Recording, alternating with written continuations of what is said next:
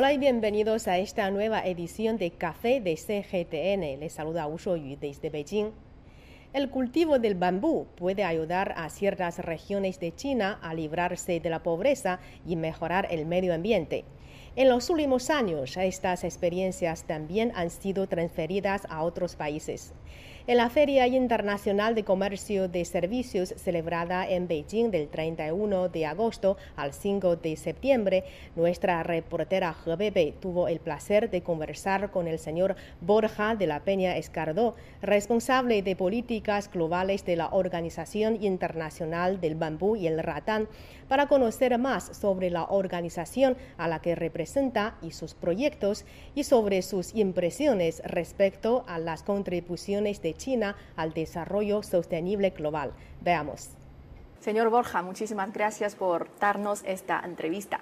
Muchas gracias a vosotros por invitarme. Hablemos un poco de la Organización Internacional del Bambú y Ratán. Sabemos que en China y en otros países el bambú y ratán son como materias muy comunes, tradicionales em, de construcción, pero em, por ejemplo en España y en otros países no son tan comunes, solamente se usa como faceta de alimentación para ciertas, ciertas especies animales como los osos panta. Entonces, em, ¿Cuál es el verdadero potencial del bambú y ratán? Como bien comentas, eh, el bambú y el ratán pueden eh, contribuir a los servicios ecosistémicos y a la biodiversidad eh, debido a, pues, a un poco a la utilización que, se hace de estos recursos como en las áreas forestales, ¿no? no solo en China, sino en el mundo. en este sentido, el bambú es poco conocido quizás en muchos países, ¿no? Eh, el bambú y el ratán, ¿no? El ratán tampoco. Pero eh, ambas especies, ¿no? ambas eh, plantas, el bambú, por ejemplo, tiene 1.600 especies, ¿no? el, el, ratán también tiene menos especies, pero también es utilizado, por ejemplo, para hacer muebles. ¿no?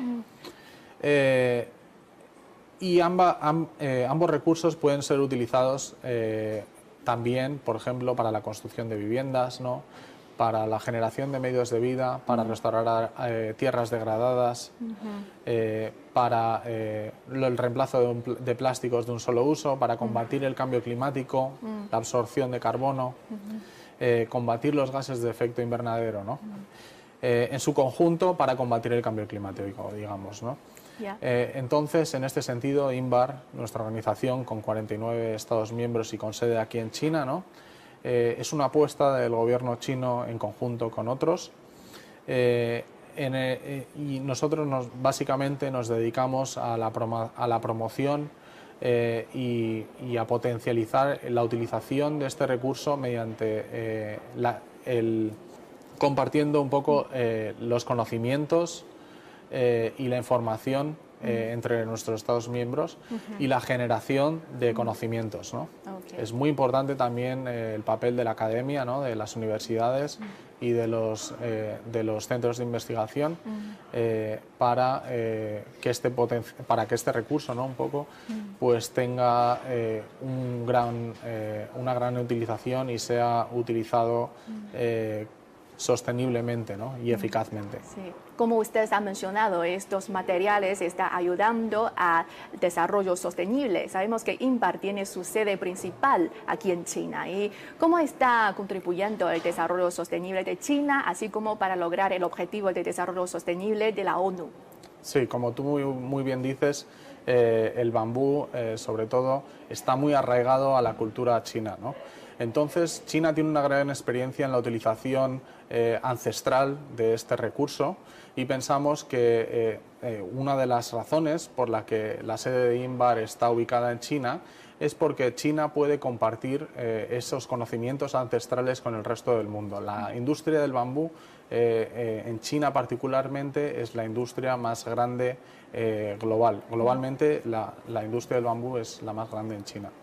Eh, entonces, estas capacidades que tiene China, no solo eh, ancestrales, sino en las nuevas tecnologías desarrolladas, eh, pueden ser transferidas a los países en vías de desarrollo, en África, en América Latina e incluso a países desarrollados, como pueden ser los países de la Unión Europea y Estados Unidos.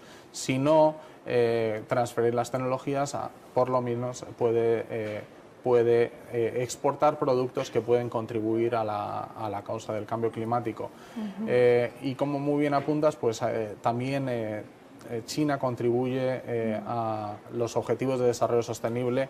Muchas de, muchos de estos conocimientos en China, nosotros, por ejemplo, hacemos capacitaciones en África con maestros chinos que los llevamos, eh, los llevamos a África, los hemos llevado a Latinoamérica. Ahora mismo, por el contexto de la pandemia global, es, es complicado, pero lo hacemos también mediante capacitaciones online. Hicimos una capacitación eh, con el gobierno de Guyana, eh, en el que maestros chinos explicaban los conocimientos ancestrales en el desarrollo de cestas de bambú, de, de productos que pueden aliviar, ayudar a, aliviar la pobreza en, países en, vías de desarrollo.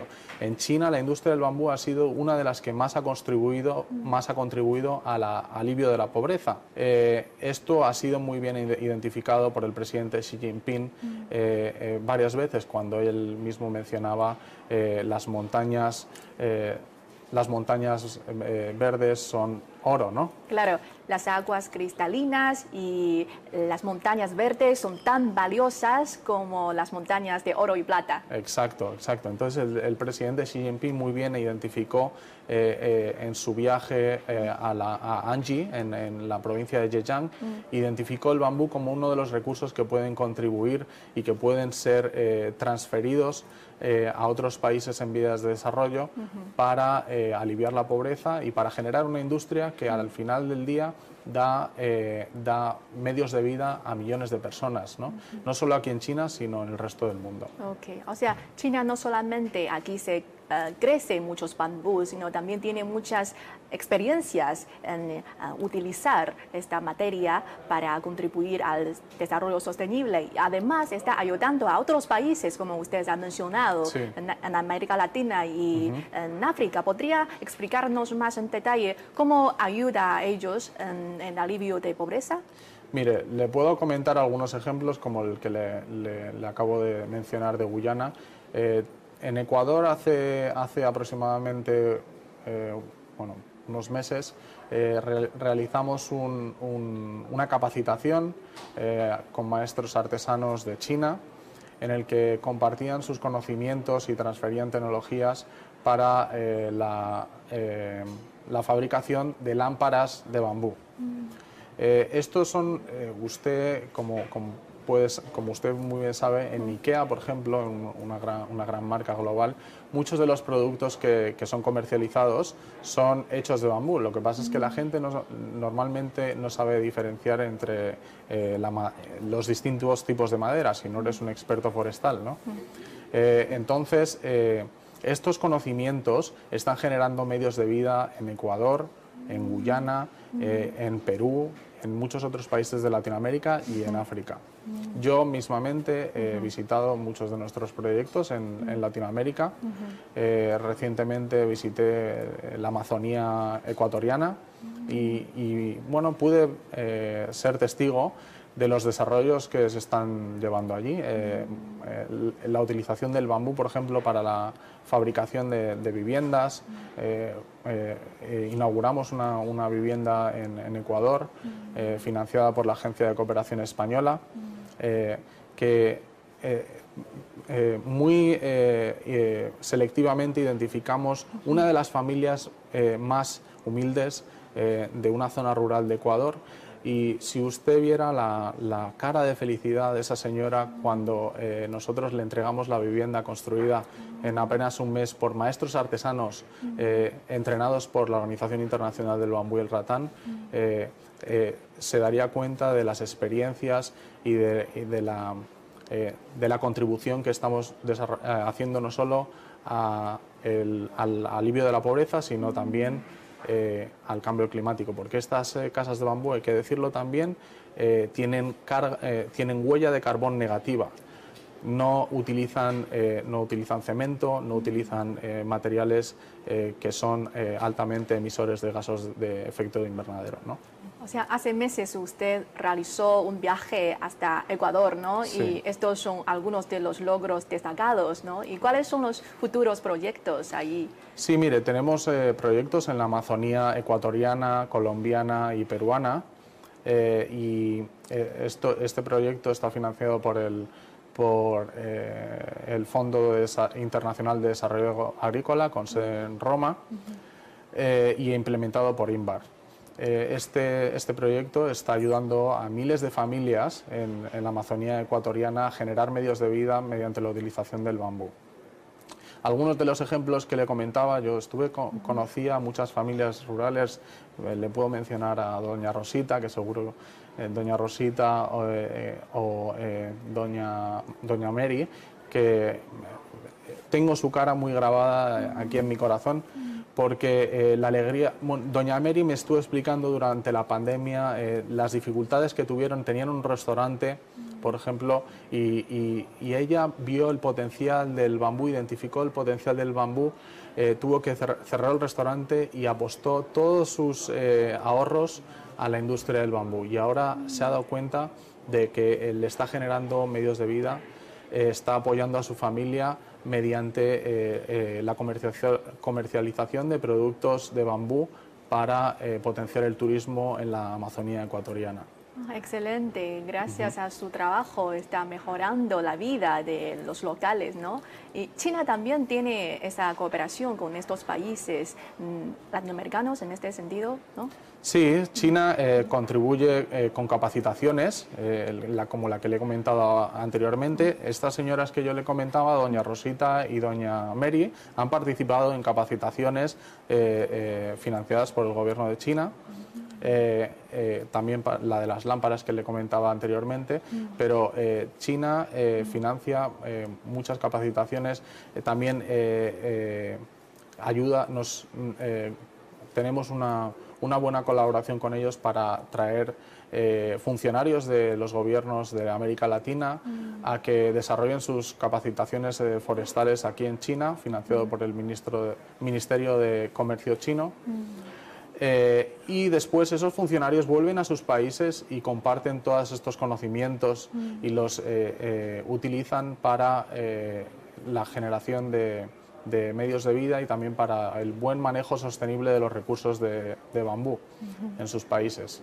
Y una pregunta en tanto personal, ¿cómo ha llegado un español procedente de un país en el que las materias de bambú y ratán no son tan conocidos a ser responsable de eh, políticas globales de IMPAR, que tiene su sede principal en China? ¿Podría presentarnos eh, este viaje interesante y qué es lo que más destacaría de esta experiencia?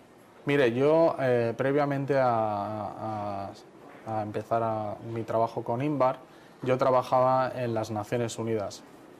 Eh, estuve en 2015 durante el lanzamiento de los Objetivos de Desarrollo Sostenible en las Naciones Unidas y esa es mi generación. La generación eh, eh, que hemos crecido eh, pensando en el futuro, en nuestro futuro y en qué futuro le queremos dejar a nuestros hijos. Mm. en este sentido, pues yo en ese momento supe que de 2015 a 2030 yo iba a trabajar para conseguir que los objetivos de desarrollo sostenible sean implementados y sean un éxito.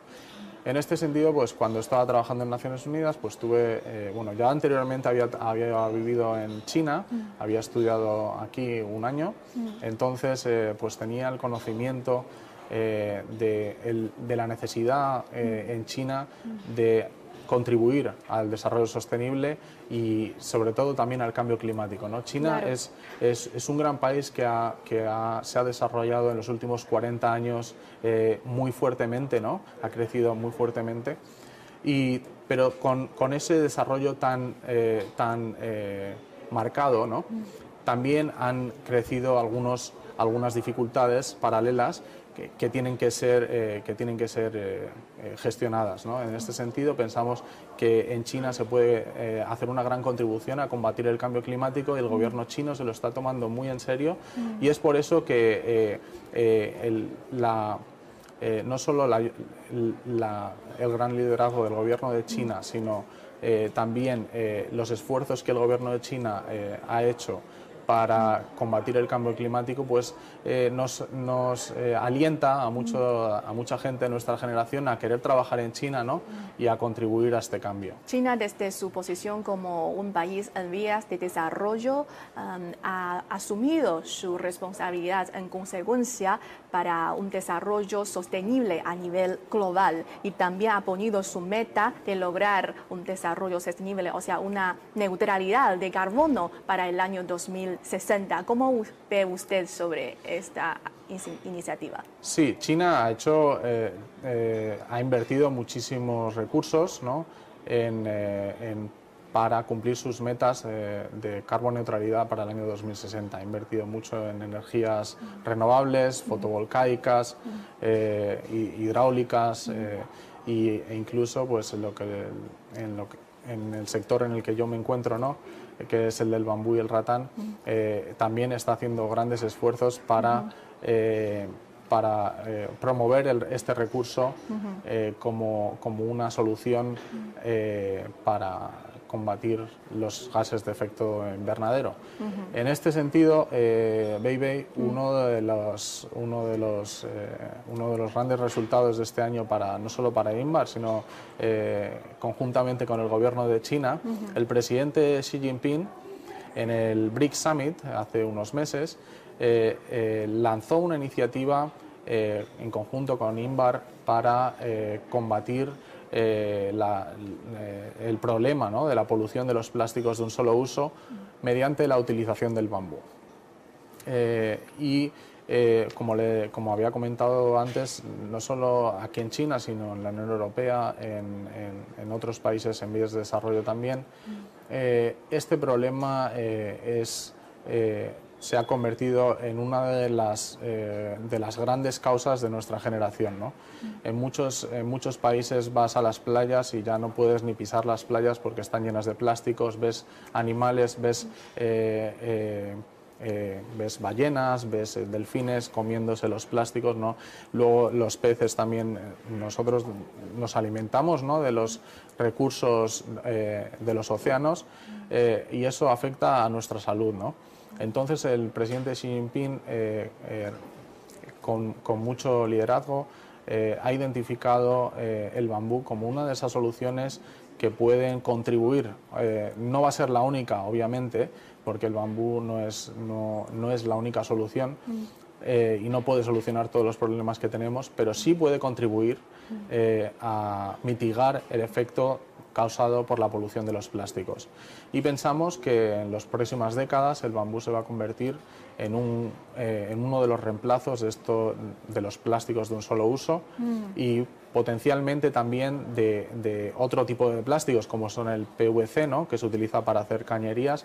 También eh, ahora mismo eh, este tipo de cañerías se pueden hacer de bambú. ¿no? Ah, qué bien. De hecho, el bambú y ratán también sirve mucho para la biodiversidad, ¿no?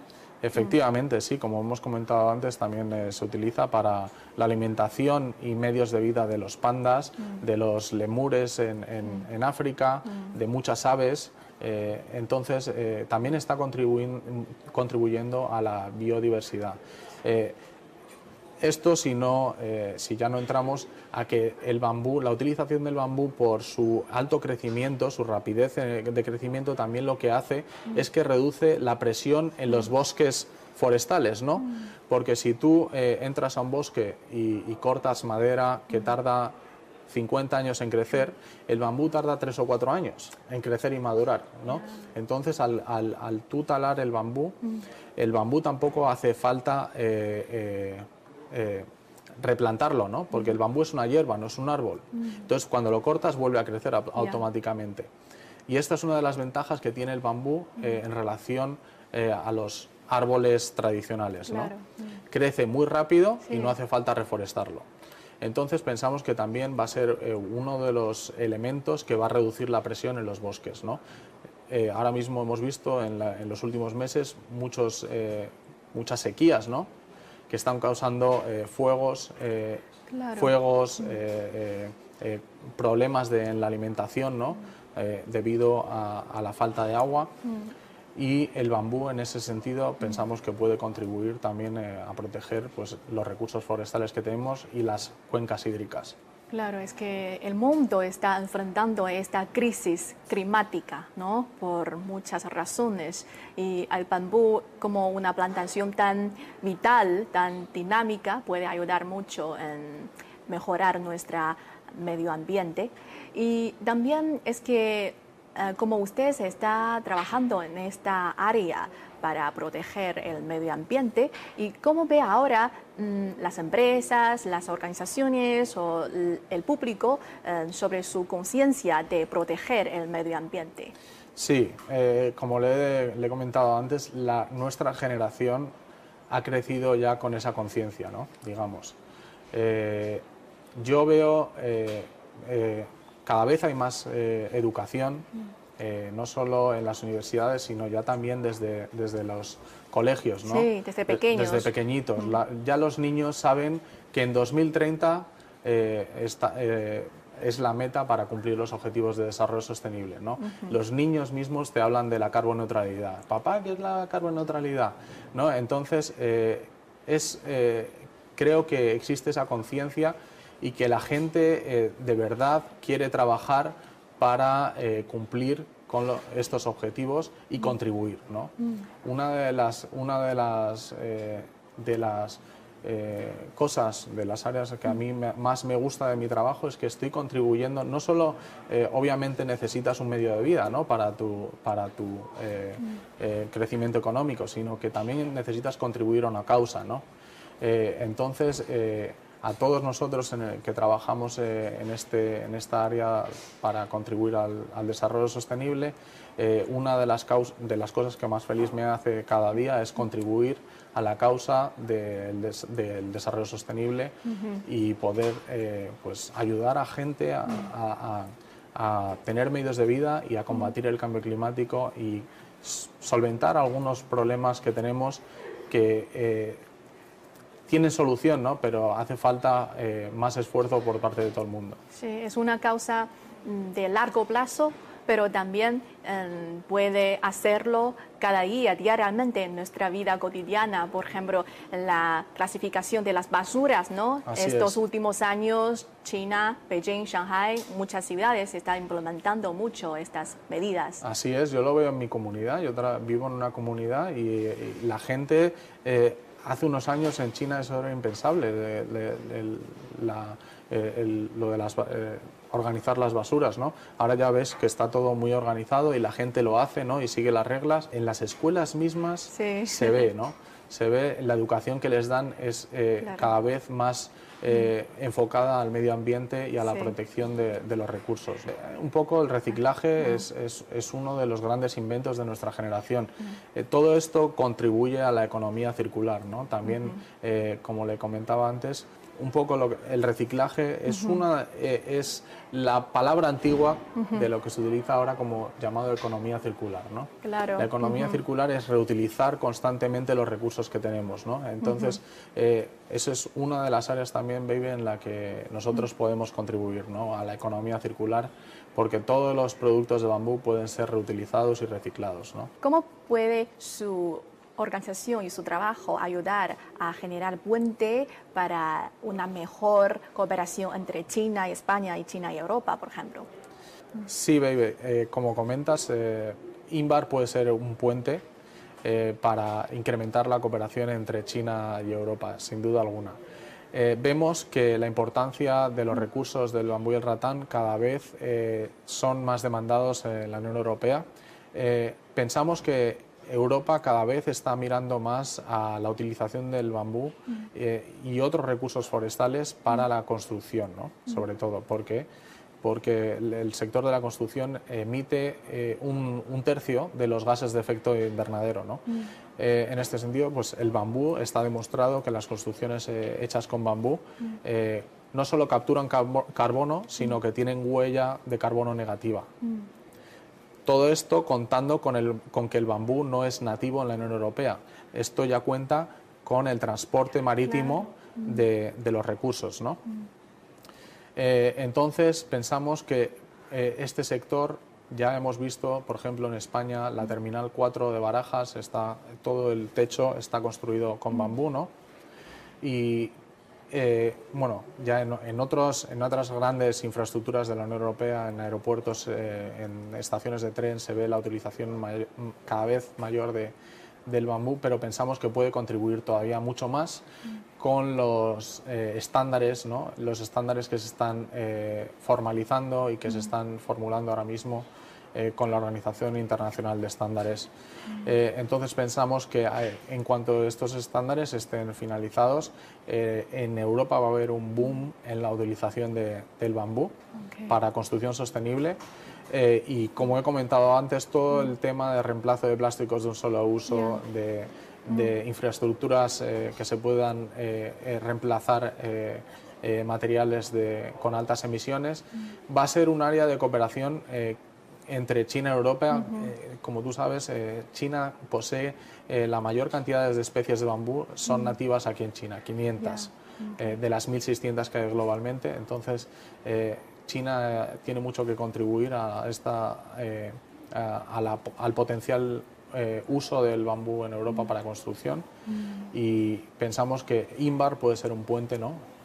entre las dos potencias. ¿no? Ya, y aparte del bambú, según usted sepa, ¿qué, ¿cuáles son los sectores potenciales de cooperación entre China y Europa en el sector de desarrollo sostenible? Pues mira, hay muchos, hay muchos. Eh, en, el, en, el, área de cambio climático, eh, China es uno de los grandes líderes, ¿no? desde la consecución del, del, Acuerdo de París. China ha venido liderando, ya vimos cuando Estados Unidos, eh, cuando Estados Unidos se eh, salió del Acuerdo de París, vimos que China eh, asumió el liderazgo inmediatamente. ¿no? Mm. Entonces pensamos que eh, este va a ser uno de, los grandes, de las grandes áreas y en las que nosotros también contribuimos. ¿no?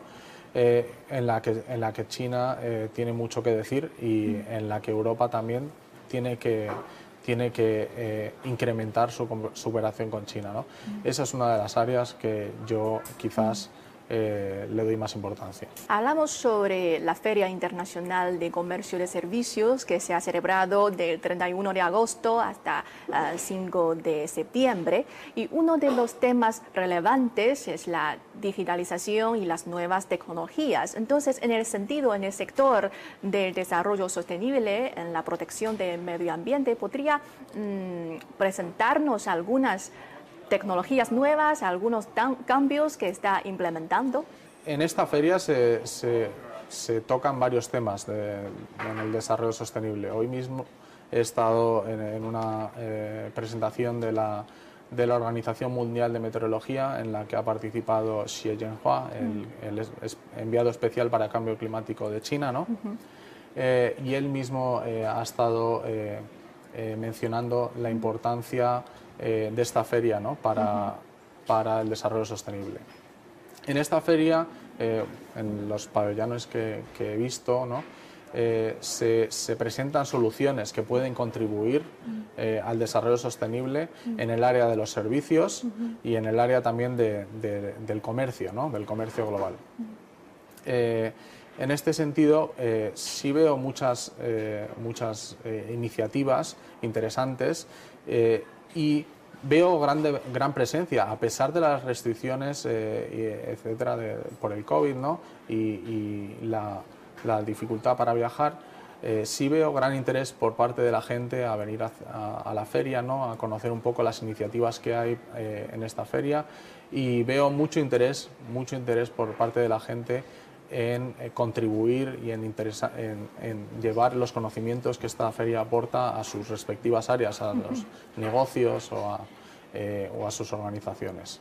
Tal y como ha dicho el señor Borja de la Peña Escardó, en los últimos años China se ha esforzado mucho con el fin de lograr la neutralidad de carbono para 2060. Además, el liderazgo del gobierno chino contra el cambio climático también ha alentado a mucha gente a contribuir en este terreno. Esperamos que el bambú, planta nativa de China, pueda hacer más contribuciones al desarrollo sostenible global. Así terminamos este programa. Muchas gracias por su sintonía. Soy Wu Shuoyu. Hasta la próxima.